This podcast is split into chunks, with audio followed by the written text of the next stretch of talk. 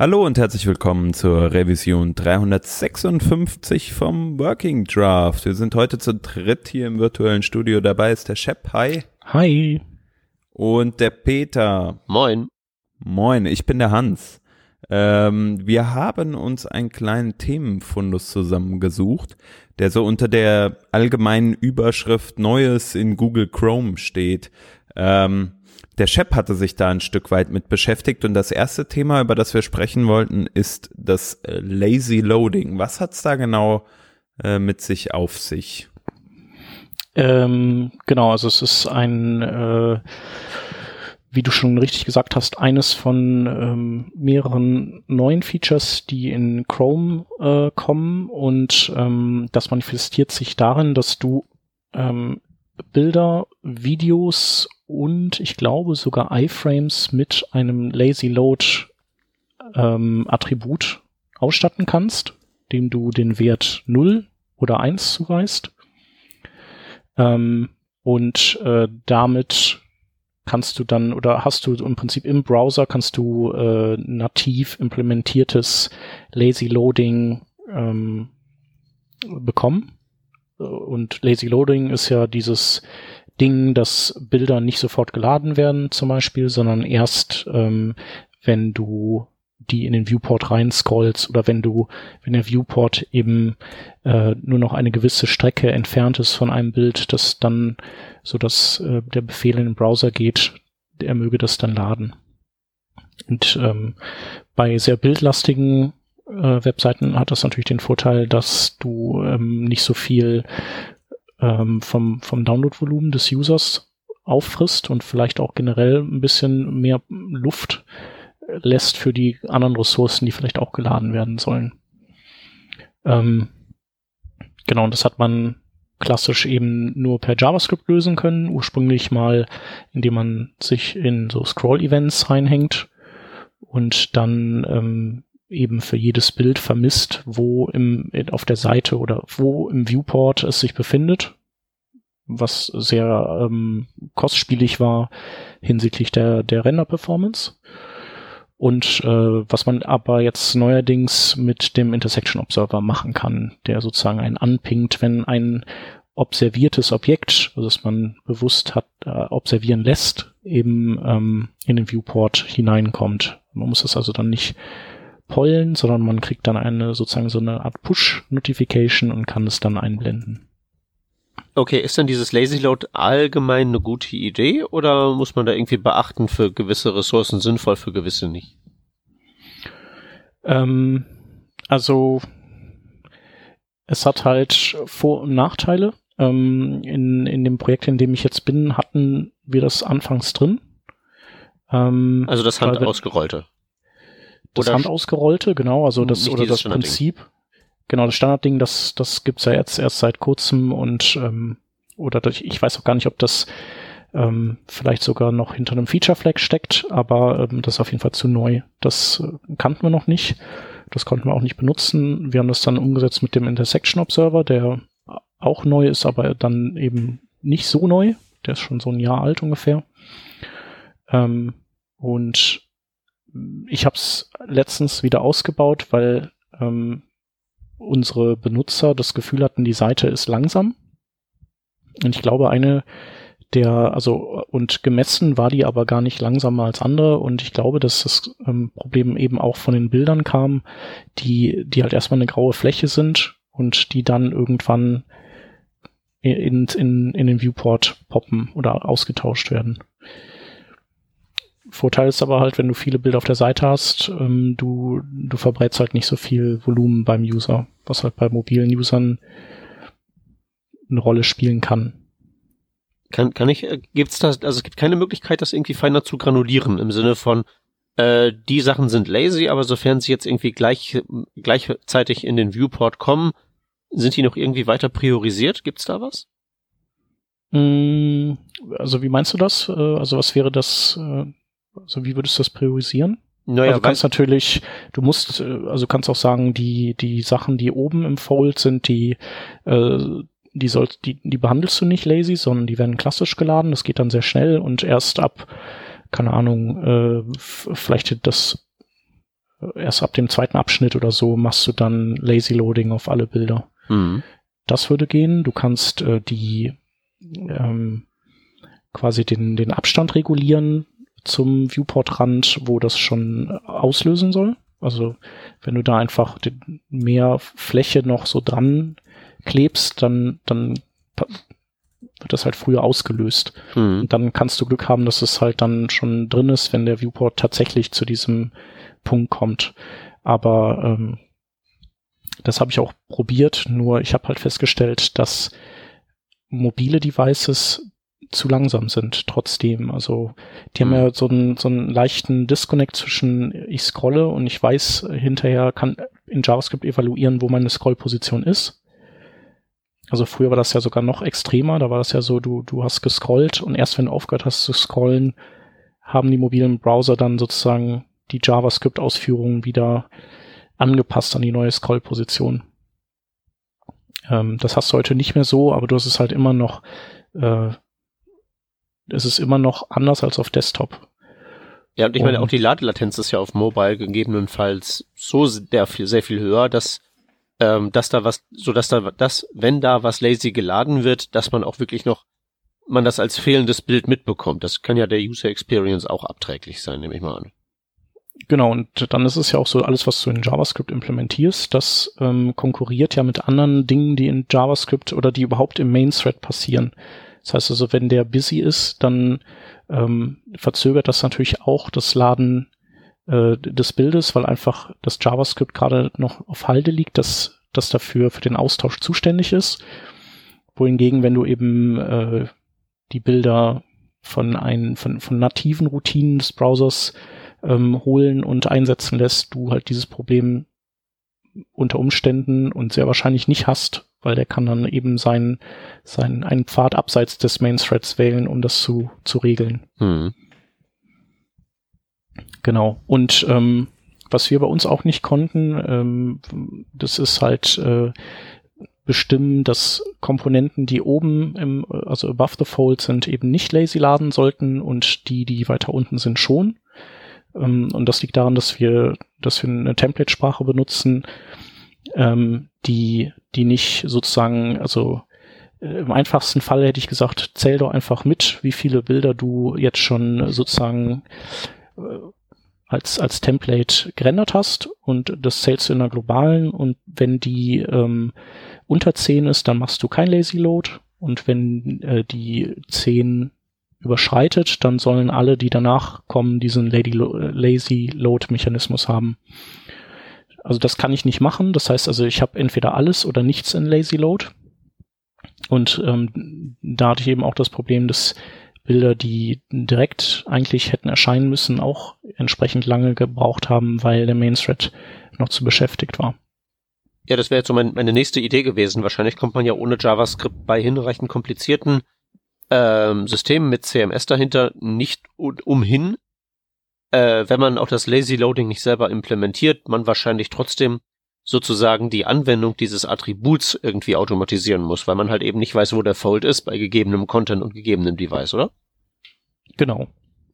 Ähm, und, und ja, also dieses, dieses Attribut, wie du schon äh, eigentlich richtig sagst, das ist halt, also das, das bietet äh, verschiedene Vorteile. Zum einen, ähm, es ist kein JavaScript nötig. Das heißt also, wenn der Main Thread gerade beschäftigt ist, dann ist das grundsätzlich erstmal kein Hinderungsgrund äh, für diese Lazy Load Mechanik zu arbeiten.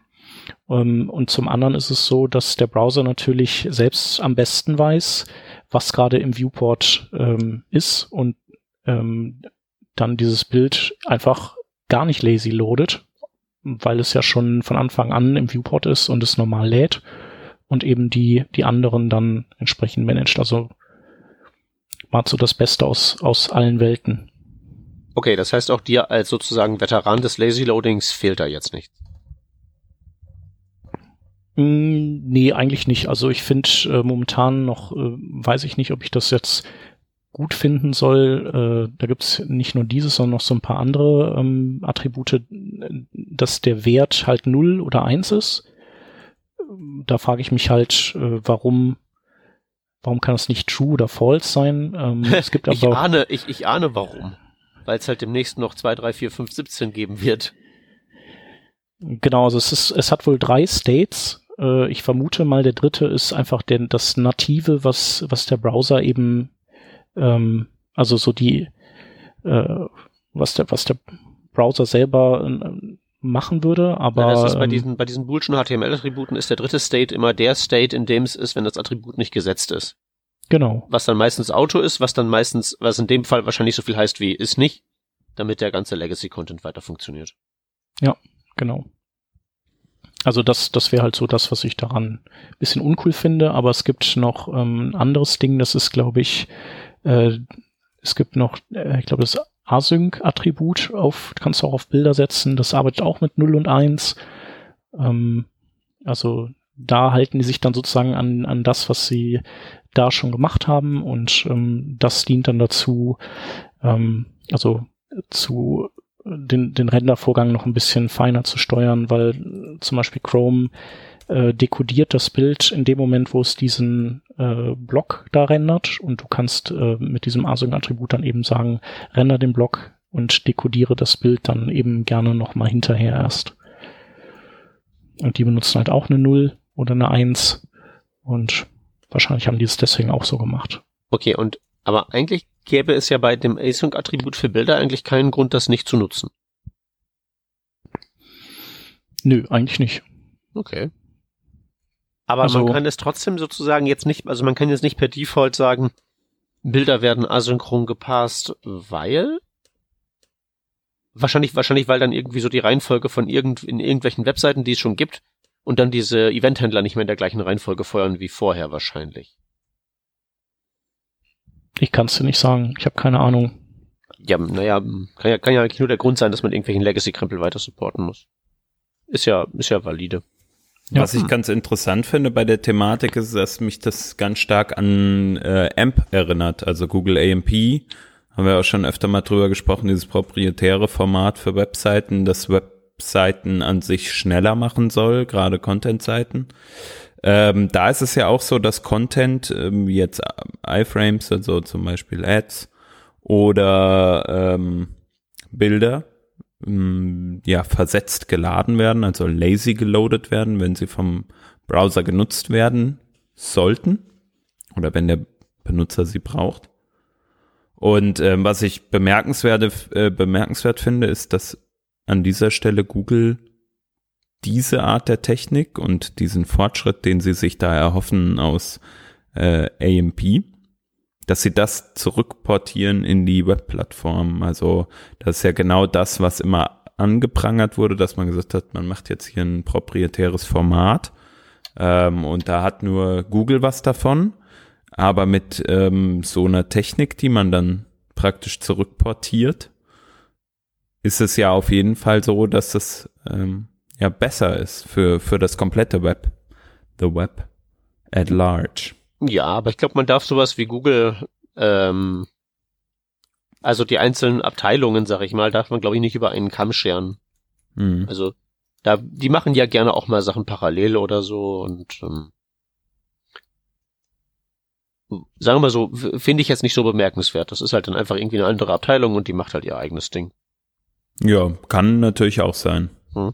Die, das ist übrigens kein Async-Attribut auf dem Bild, sondern das äh, Decoding-Attribut, das ein Wert ah, ja, genau. Async hatte. Deswegen habe ich gerade mich, ich habe mir gerade einen Wolf gegoogelt und es nicht gefunden.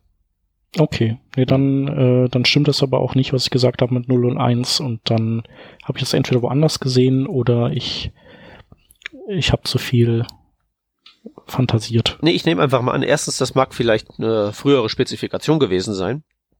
Und zum Zweiten ist es so, ähm, das Ding hat auch die States 0, 1 und Auto, die heißen jetzt halt nur Sync, Async und Auto. Aber naja. es kommt ja buchstäblich aufs Gleiche raus. Okay, ja. Okay, ja. Also ich finde halt 0 und 1, es sieht halt irgendwie einfach nicht aus. Das, da können wir uns drauf einigen, ja. Und vor allen Dingen jetzt, wo wir wissen, dass es nicht einheitlich ist. Ja. Wir prangern das an. Wir prangern das an, würden es aber trotzdem nehmen, weil es, glaube ich, sehr ein sehr nützliches Attribut ist. Und ich glaube, man kann es wirklich eigentlich an, an jedes Bild einfach dran tackern. Oder ja, und vor allen Dingen, wir, wir sind alt genug, um XML HTTP Request mit all seinen komischen großen Kleinschreibregeln geschrieben zu haben. ich glaube, wir haben ästhetisch das, den Worst Case schon gesehen.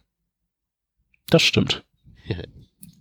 Äh, ästhetisch gibt's auch noch, äh, es gibt noch ein anderes ästhetisches neues Attribut, das an, an im Prinzip an die gleichen äh, Elemente dran gehängt werden kann. Äh, das heißt Intrinsic Size. Und das gibt's jetzt auch neu in Chrome. Und ähm, da würde ich jetzt erstmal euch die Frage stellen, wenn ihr responsive Seiten habt und ihr, ähm, ihr, ihr hängt da ein Bild ein, ähm, wie oder ein, ein Video, wie verhindert ihr zum einen, dass, äh, dass der Content springt und wie kriegt ihr das hin, dass oder wie macht ihr das, dass die ähm, sich einfach an die Viewport-Größe anpassen? Ähm, hier, ähm, Responsiv. Max Size und so Krams. Okay, das heißt, du nimmst ein Bild, äh, du packst das rein, was, was gibst du da? Source, äh, Width und Height oder nur Source? Äh, warte mal, ich guck mir das gerade mal an, wie ich das mache. Ich weiß das nämlich nicht. Mhm. Äh, ja, doch, ich gebe dem einfach im Prinzip einen, ähm, einen, einen Max Width und dann gibt das da noch, wenn das in seinem Element Per Style, ne? Genau, per Genau. Style einfach äh, Max Width und dann ist das in einem 100%. Container bei mir immer eingepackt. Also ich rege jetzt von meinem Blog aus, dass du das wohnt halt immer in so einem Figure-Element drin. Das Mhm. hat einfach äh, responsive festgelegte Dimension und da drin wohnt der Content und der ist halt auf die Max Width eingestellt. Max Width 100%, damit es mir halt nicht drüber läuft. Okay, das heißt, äh, ein Bild wird geladen, wenn das äh, kleiner als die maximale Viewport-Breite ist, dann bleibt es auch kleiner. Äh, wenn es größer ist, wird es aber limitiert auf die maximale Viewport-Breite. Genau, gleichsam defensives Sizing, damit es mir halt nicht kaputt geht.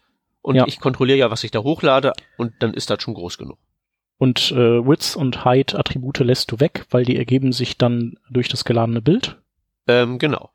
Ja. Und dann, dadurch hast du dann auch deine Aspektratio quasi ähm, wieder richtig, also dann das Seitenverhältnis stimmt, weil äh, das er weiß dann ja, wenn das Bild geladen ist und das 100% Breite hat, weil du das ja so gesagt hast per Max Width, ähm, dann weiß er, okay, ich kenne die das Seitenverhältnis des Bildes, also muss ich jetzt den Content entsprechend weit nach unten schieben und das, damit das Bild da reinpasst.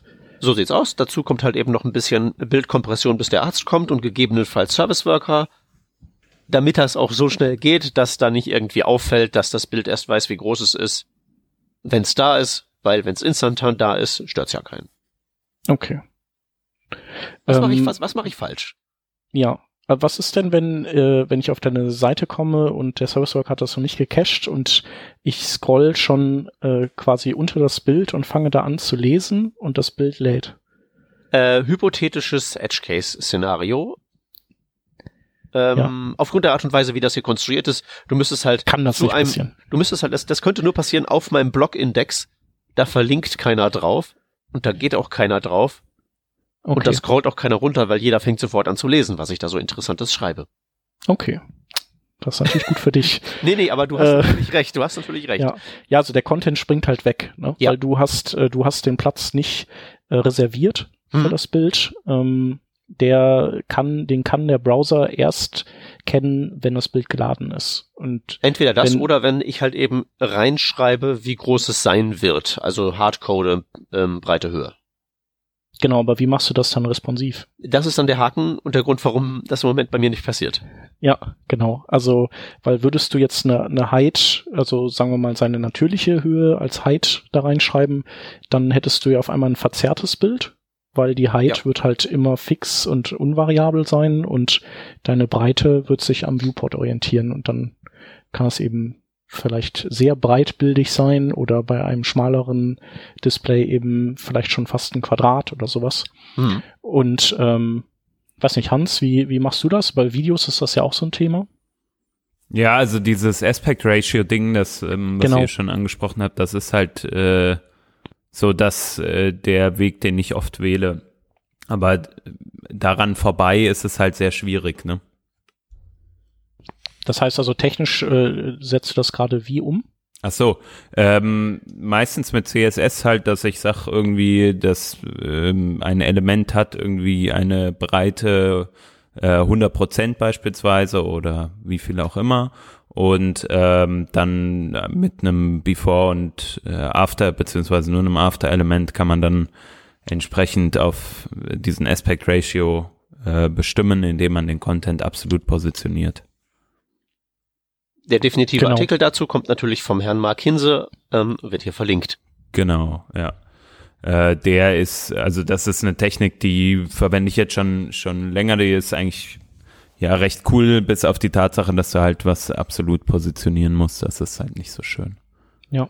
Und du baust ja theoretisch, du baust halt noch ein Hilfselement dann. Also du, Richtig. du hast halt dein, sagen wir mal, ein, ein Diff um ein Video rum, hast genau. dann im Styling dein, dein Pseudo-Element und sag, kannst dann sagen, äh, Height ähm, 57,5 Prozent ist es, glaube ich, bei, nee, 56,25 ist es bei 16 zu 9. Mhm, genau. Ähm, genau, du, nee, du machst nicht die Height, du machst Padding oder Margin und Padding, genau diese Prozentwerte werden auch, wenn sie sich auf Padding Top beziehen, komischerweise immer ausgerechnet bezogen auf die Breite des Elternelements. Richtig, ja. Und weil das Before ja ein Kind dieses Elements ist, hast du damit das Before-Element ähm, sozusagen auf äh, ein 16 zu Neuntel der Höhe äh, der Breite skaliert. Und dann hast du die, die richtige Größe angelegt in deinem Diff und dann gibst du dem Position Relative und das Video klingst du dann da rein ein, gibst dem ein Position Absolut und setzt alle Koordinatenwerte, also Top, Right, Bottom, Left auf Null und dann wird das ja quasi genau in diesen, in diese Diff-Größe reingezogen. Ja, das genau, das ist die Technik, die ich jetzt auch verwende aktuell. Ähm, ja, nicht optimal, du sagst es schon, also ich würde behaupten, immer wenn man irgendwie so ein Element wie ein Video hat oder ein Bild, ähm, ist es tendenziell so, dass man auch noch ein Wrapping-Element hat. Sei es jetzt eine Figure beispielsweise, also ein Figure-Element oder ein einfaches Diff, äh, wo man irgendein Styling hat. Ähm, aber natürlich ist es unschön, dass man dieses zusätzliche HTML braucht. Und auch, äh, auch CSS und so weiter.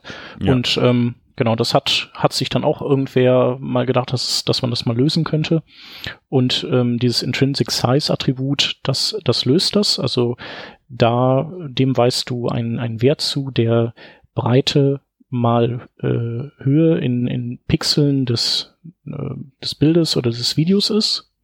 Also ähnlich zu äh, dazu, wie man Width und Height ähm, äh, die, die Werte einträgt, aber dass du es eben mit einem, in, in, dem Attribut mit einem X dazwischen machst. Und ähm, dann weiß der Browser, okay, hier kommt ein, ein Bild rein, das folgende Aspektratio hat und äh, wenn das eben auf 100% Breite gezogen wird, dann werde ich entsprechend auch den, die Höhe skalieren und den Platz reservieren. Und dann ist, hast du das sozusagen in einem in, mit einem Attribut alles erschlagen. Also du brauchst keine, kein Helferelement, du musst äh, nicht mit äh, Pseudo-Elementen in CSS jonglieren und mit Paddings und auch absoluter Positionierung. Genau. Sehr praktisch. Sehr cool. Aber gibt's nur in Chrome, ist das irgendwie ein Standard oder so? Ich finde hier immer nur so Proposals für Proposals und man müsste mal. Also in, in Chrome äh, Status müsstest du da reinschauen. Ja, das habe ich schon. Das, genau. das, das finde ich und halt eben so auf GitHub so der Explainer und der Pull Request und sowas alles. Ja. Äh, ja, das ist dann ist dann im Prinzip alles, aber sie es, es fließt jetzt in den Chrome ein und hm. ähm, ja, mal schauen, was die anderen Browserhersteller machen. Also ich wüsste jetzt nicht viele Gründe, warum sie das nicht irgendwann auch übernehmen sollten. Also ja. das ist jetzt ja nicht, äh, nicht irgendwas total Komplexes oder sowas. Abwarten. Also äh, es ist ja schon ein bisschen, ja. Also wenn man das Picture-Element äh, eingebaut hat in seinen Browser, ich finde dann, dann ja, nun, hast ja recht, aber ich meine trotzdem, man, man könnte ja zumindest mal das Argument aufmachen, dass so ähm, sowas wie Intrinsic Size, ja, nee, wobei, doch, das gehört nicht ja. ins CSS rein, das gehört aufs Element. Ja, das stimmt schon. Ja, gut. Man wird sehen. Ich meine, wenn der Rest es nicht implementieren wird, äh, werden wir es mitkriegen. Ja, ja, genau. Also tatsächlich ist es natürlich ähm, richtig nützlich nur, wenn wenn's, wenn dann alle nachziehen. Ja. Okay. Wir haben noch ein anderes Thema, ne? Und zwar das Thema äh, Progressive Enhancement aufgrund eines etwas dubios formulierten, einer dubios formulierten Aussage äh, von Google. Was hat's damit auf sich? Ähm, die habt ihr wahrscheinlich auch gesehen, weil die, die schwirrt die ganze Zeit auf Twitter rum.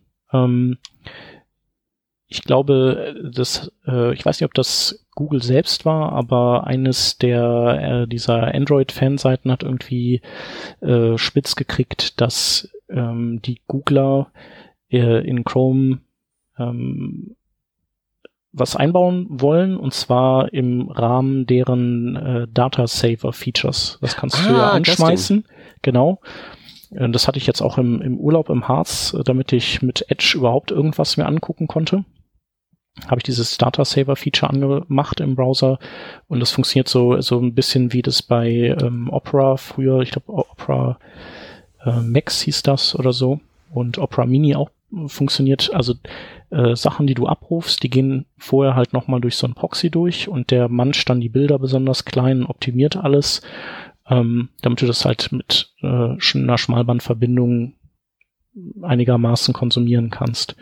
Und ähm, was die jetzt überlegen zu tun, ist ähm, in so einem Fall, wenn man mit 2G unterwegs ist, äh, JavaScript einfach abzuschalten. Und ähm, das führt uns dann eben ganz schnell zu dem Thema Progressive Enhancement. Baut ihr denn eure Sachen so, dass, dass, ähm, dass die äh, sowas überstehen würden? Es gibt zwei Sachen, die ich baue, die, die ähm, was mit Content machen. Und da passe ich aber sowas von drauf aus, dass, darauf, dass ich entweder gar kein JavaScript am Start habe oder so wenig wie möglich, also mein Blog halt zum Beispiel. Da wird halt Syntax-Highlighting fehlen.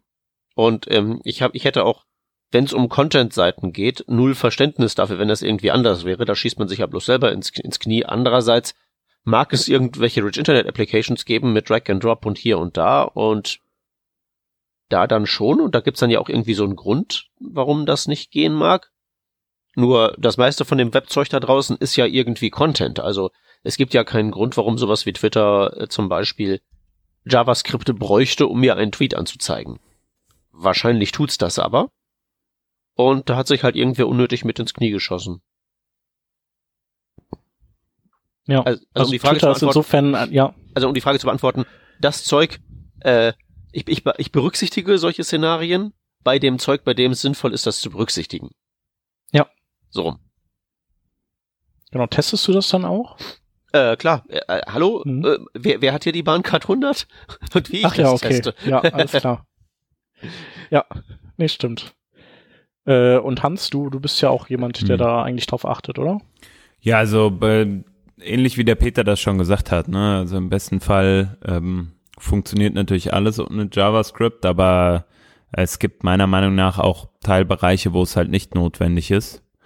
Ähm, und ich muss auch wirklich sagen, dass ähm, ich in den letzten Jahren das immer ein bisschen mehr hab schleifen lassen. Einfach weil man davon ausgeht, dass äh, JavaScript halt überall verfügbar ist. Jeder Benutzer, vermeintlich jeder Benutzer hat das an. Ähm, ja, aber ist, ist, ist, ist das wirklich mehr geworden? Weil ich habe halt echt das Gefühl, so dass das Aluhuttum ist jetzt in den letzten Jahren eher mehr geworden und die Leute, die sich irgendwie mit allen möglichen Blocking-Maßnahmen ähm, ausrüsten, wird halt schon nicht weniger, glaube ich.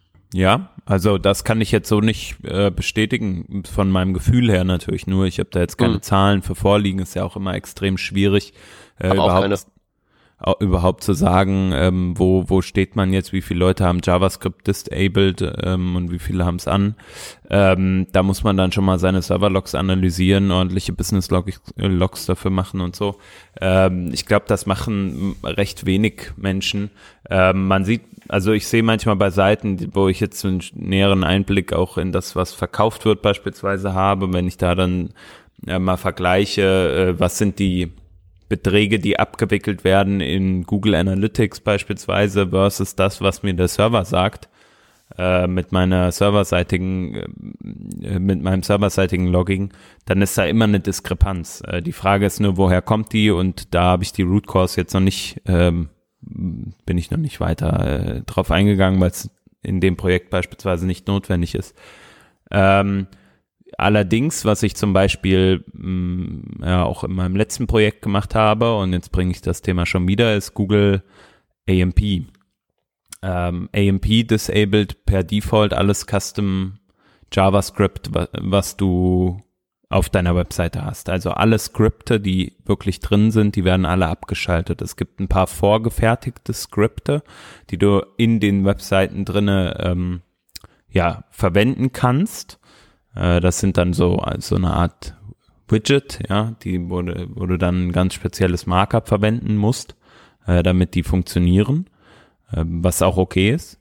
Nur dieses, also was mir das halt gezeigt hat, als ich eine große Webseite äh, versucht habe, dahingehend umzubauen, ist halt, wie viel JavaScript für die kleinsten Aufgaben häufig äh, verwendet wird.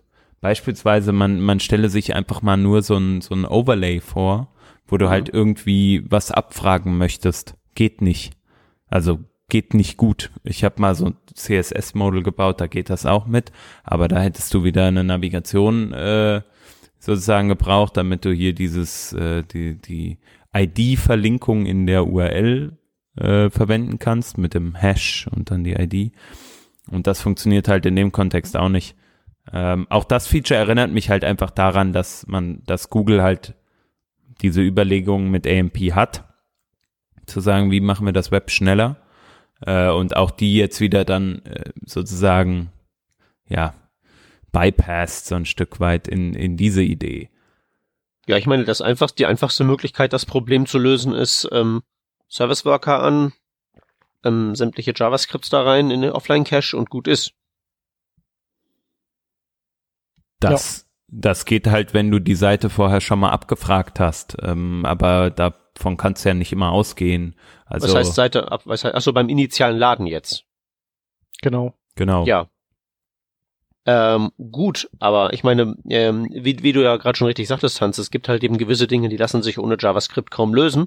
Mhm. So ein CSS-Model mag gehen, aber dann ist halt immer so die Frage, äh, ob das eine gute Idee ist, das so auch tatsächlich zu machen. Ich rubriziere mhm. sowas tendenziell immer eher unter Sport. Ja, genau. Es mag halt Spaß machen, das zu schreiben, aber es macht halt auf keinen Fall Spaß, das Ding dann zu debuggen, wenn es ein anderer geschrieben hat. Und insofern würde ich das nicht wirklich als jetzt dann äh, eine, so wenn ich das jetzt als Produkt irgendwem anbieten würde, hier, ich habe dieses Ding geschrieben, gib mir Geld dafür, würde ich halt wirklich nur machen, wenn das wirklich so auch bestellt wäre. Aber wenn jemand ja. ein Modal haben will, dann würde ich ganz klar zum JavaScript greifen. Nur dann wiederum die Frage, wenn es halt eben nicht anders geht. Ähm, also wir haben ja schon über diese Unterteilung gesprochen, Content-Seite, die auch ganz ohne funktionieren kann, mehr so was Epiges, was gar nicht geht dann kann man ja zumindest mal diese Content-Seite mit Hilfe von Progressive Web Apps zumindest so gut es halt eben geht dagegen verteidigen. Ja. Ja, dass das, das ein Problem wird. Das ist halt genau der Punkt, denke ich auch, halt da, wo es, wo es halt möglich ist, beispielsweise diese Content, ich meine, diese Diskussionen über Performance von Content-Seiten und wie man die dann am besten aufbaut und so weiter. Ich glaube, das haben wir ja alles auch schon, äh, schon mehrfach besprochen. Progressive Enhancement dort zu betreiben. Es ist halt jetzt ein Schritt gekommen, wo man als mh, Entwickler praktisch von einem Browser gezwungen werden könnte, fast schon, das zu machen, weil man, ähm, weil man sonst den Content nicht mehr an die Leute bringt, die entsprechend unterwegs sind. Zumindest die, die äh, so, so langsam unterwegs sind. Genau, ja, ja. Und da, ähm, das ist halt wirklich, da, da wird man halt mal gezwungen, das zu tun, genau wie man auch mit ein Stück weit ja auch mit Google AMP dann gezwungen wird, äh, etwas äh, nochmal grundsätzlich zu hinterfragen. Und das war auch in dem Projekt, in dem ich da gearbeitet habe, grundsätzlich die Überlegung von allen Seiten, sei es äh, CTO oder auch die äh, entsprechend hochrangigen äh, Softwareentwickler da, äh, dass man immer wieder gesagt hat, lasst uns bitte gucken, dass wir unsere Hauptseite, unsere Hauptexperience verbessern und nicht einen Teilbereich, also einen Google AMP äh, spezifisches äh, Markup ähm, ja grundsätzlich verbessern oder das bereitstellen, sondern lieber dann wirklich am, am Kern arbeiten.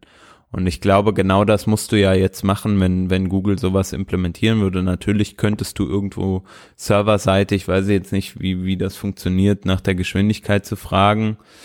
Ähm, ah, doch, geht. Es ja. gibt jetzt äh, auch, auch ein Chrome-Feature, also dass es schon länger gibt, äh, die Client-Hints.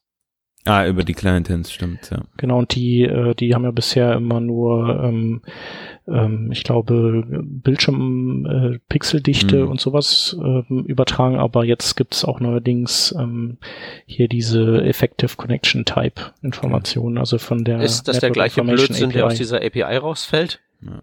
Genau, aber das ist ja, äh, also die Network Information API meinst du? Ja. Ähm, aber dieser Effective Connection Type, das ist so ein äh, gemittelter Wert äh, über die über die Vergangenheit, also über die kurze Vergangenheit und da kannst du zum Beispiel auch im, in einem Wi-Fi sein, aber wenn das halt langsam ist, dann wird in diesem Effective Connection Type auch äh, 3G drin stehen oder 2G oder sowas. Okay. Genau, also das du kannst äh, zumindest äh, für die 40 Prozent, die Chrome benutzen, könntest du das herausfinden. Ja, die, dann ist halt der, der nächste Punkt halt eben, dann kannst du das herausfinden auf dem Server und was machst du dann? Also du wirst ja nicht für die 10 Prozent, die jetzt von diesem Data Saving betroffen sind, also für die 10 Prozent, die vom Data Saving betroffen sind, von den 40 Prozent der Mobile-Nutzer, die mit dem Chrome unterwegs sind, für die wirst du ja wahrscheinlich keinen extra Programmpfad bauen. Wahrscheinlich nicht, nee. Ja, das wäre nämlich jetzt so, was mich bei diesem ganzen Zirkus da interessiert hat, ist so Data Saver und dann gibt's halt bei 2G kein, ähm, ähm, kein JavaScript mehr. Wie viele, also jetzt mal nicht mehr mal, mal jetzt den, den Google-Hut aufsetze. Und ich bin jetzt derjenige, der in Chrome an Chrome arbeitet und der Energie da reinsteckt, dieses Feature umzusetzen.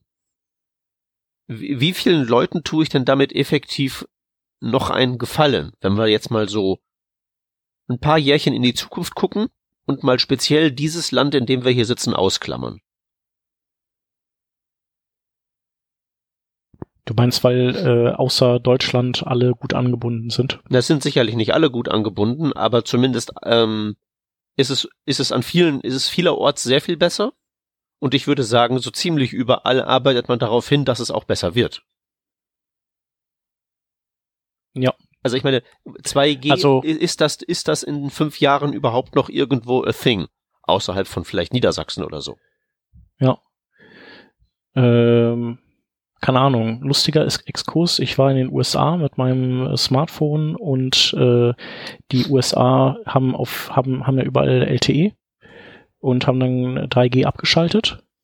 Und äh, ich, mein Handy hatte nur leider nicht, äh, konnte die Frequenzen, die amerikanischen für LTE nicht, also bin ah. ich auf 2G runtergefallen. Ähm, also äh, so solche Situationen gibt's auch. Und ich hatte doch letztens, äh, oder der Eric Meyer war das doch, hatte doch was geblockt über Service Worker, ähm, die äh, in, in langsam angebundenen Gegenden der Welt und äh, HTTPS ähm, war das. Oder HTTPS. Was, mhm. HTTPS? Ja, ja, wegen der wegen, ja, okay. wegen, wegen Satelliten äh, und Roundtrip-Times und so. Genau, und der hatte ja auch so ein paar Szenarien beschrieben, die wir jetzt so nicht auf dem Schirm haben, wo man einfach langsam angebunden ist.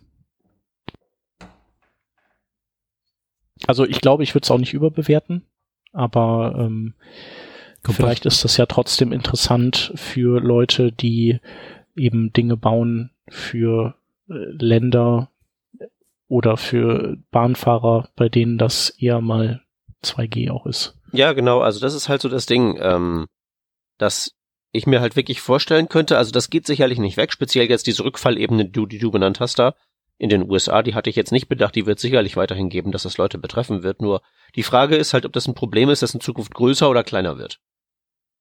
Deswegen vorhin meine Perspektive aus so der Google-Sicht und der Sicht des Menschen, der jetzt hier irgendwie Entwicklerressourcen verteilt. Und das betrifft natürlich jetzt auch uns, weil, okay, jetzt stellen wir fest, das wird es dann vielleicht geben.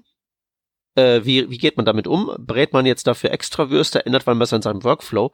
Oder ist das Problem in letzter Konsequenz entweder jetzt oder in der sehr nahen Zukunft so marginal, dass man das ähm, ähnlich betrachtet wie wahrscheinlich diese HTTPS-Angelegenheit, ja, okay, äh, das ist dann per Satellit ein bisschen langsam, aber wie groß ist das Problem wirklich?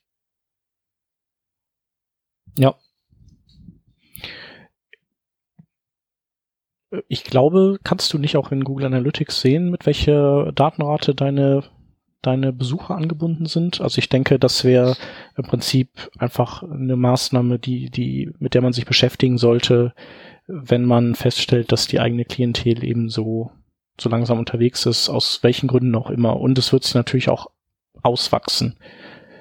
Ja, und, und 90 Prozent des Problems erschlägt man damit, dass man mal kurz äh, irgendwie Workbox einrichtet und sich einen Service Worker bauen lässt. Ja. Also man, man muss ja nicht mal was dafür tun, aber einfach nur die Assets zu cachen, einem CLI-Skript sagen, da hinten liegen meine Assets und jetzt mach mal. Das ist so wenig Aufwand und da gibt so viel Gewinn draus, dass ich einfach nicht verstehe, warum man das nicht tut. Ja. Ich, äh, ja, finde ich plausibel, ja. Sollte man so machen. Ja. Und sonst vielleicht halt sich echt mal überlegen, ob, ob das Problem größer oder kleiner wird. Also, weil ja, okay, das mit den USA und der Rückfallebene von irgendwelchen armen Europäern, das äh, mag ein Argument sein, aber dann auch wieder die Frage, weil ich meine, da, dann bist du ja immer noch in, in der Lage, nehme ich mal an, da drüben, äh, dann ist es zwar jetzt nicht so schnell mit dem 2G, da ist ja, okay, der Datendurchsatz geht ja halbwegs, aber die Latenz ist halt groß, nur äh, Volumen aufbrauchen ist ja dann nicht so das Problem, weil Volumen gibt's ja halbwegs, oder? Genau, Volumen aufbrauchen bei dem Tempo ist ja kein Nee, und ich meine auch zu, es gibt ja, es sind dann ja auch, ähm, wir, wir reden ja dann hier auch von einem Problem, das äh, dann durchaus mit auch vertretbaren Mengen von Geld zu erschlagen ist, meine ich jetzt. Ne? Also ja. zwei, diese, diese 2G-Dingen heißt ja Data Saver nicht umsonst. Ne? Es geht ja um Geschwindigkeit, aber vor allen Dingen auch darum, nicht unnötig ähm, dann Volumen aufzubrauchen. Also ich glaube, das ist wirklich ein sehr, sehr spezifisches Ziel, das hier verfolgt wird. Und da weiß ich halt echt nicht, ob das wichtiger oder weniger wichtig wird über Zeit. Ich tippe zu letzterem. Ja. Wirst du recht haben. Baut also, euch halt einen Service Worker, dann ist das Problem eben, dann ist das Problem weg. So, hört auf den Peter, genau. Das sowieso immer. Äh, ja, der, der übrigens einen sehr guten Talk hat. Äh, es ist ein sehr guter Talk zu äh, Pro Progressive Web Apps. Und man, man kann auch ganze Schulungen dazu kaufen. Cool. Schreibt mir E-Mails. Genau, oder geht zum nächsten Meetup, äh, zu dem der Peter hintingelt.